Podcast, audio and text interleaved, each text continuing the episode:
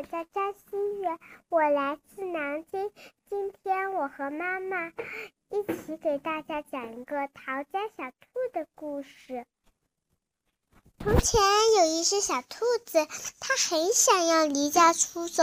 有一天，它对妈妈说：“我要跑走了。”如果你跑走了，妈妈说：“我就去追你，因为你是我的小宝贝儿呀。”如果你来追我，小兔说，我就要变成溪里的小鳟鱼，游得远远的。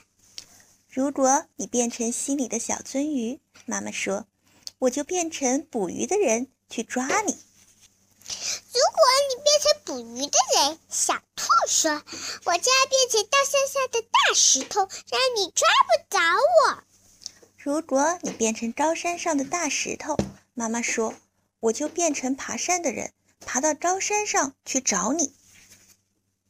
如果你变成爬山的人，小兔说：“我就要变成小花，躲在花园里。”如果你变成小花，妈妈说：“我就变成园丁，我还是会找到你。”如果你变成园丁，找到我了，小兔说：“我就要变成小鸟，飞得远远远的。”如果你变成小鸟，飞得远远的，妈妈说，我就变成树，好让你飞回家。如果你变成树，小兔说，我就要变成小帆船，飘得远远的。如果你变成小帆船，妈妈说，我就变成风，把你吹到我要你去的地方。如果你变成风，把我吹走，小兔说，我就要变成马戏团里的偷走飞人，飞得高高的。如果你变成空中飞人，妈妈说，我就变成走钢索的人，走走到半空中，好遇到你。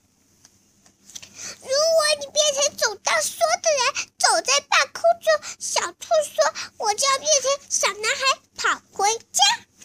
如果你变成小男孩跑回家。妈妈说：“我正好就是你妈妈，我会张开手臂，好好的抱住你。”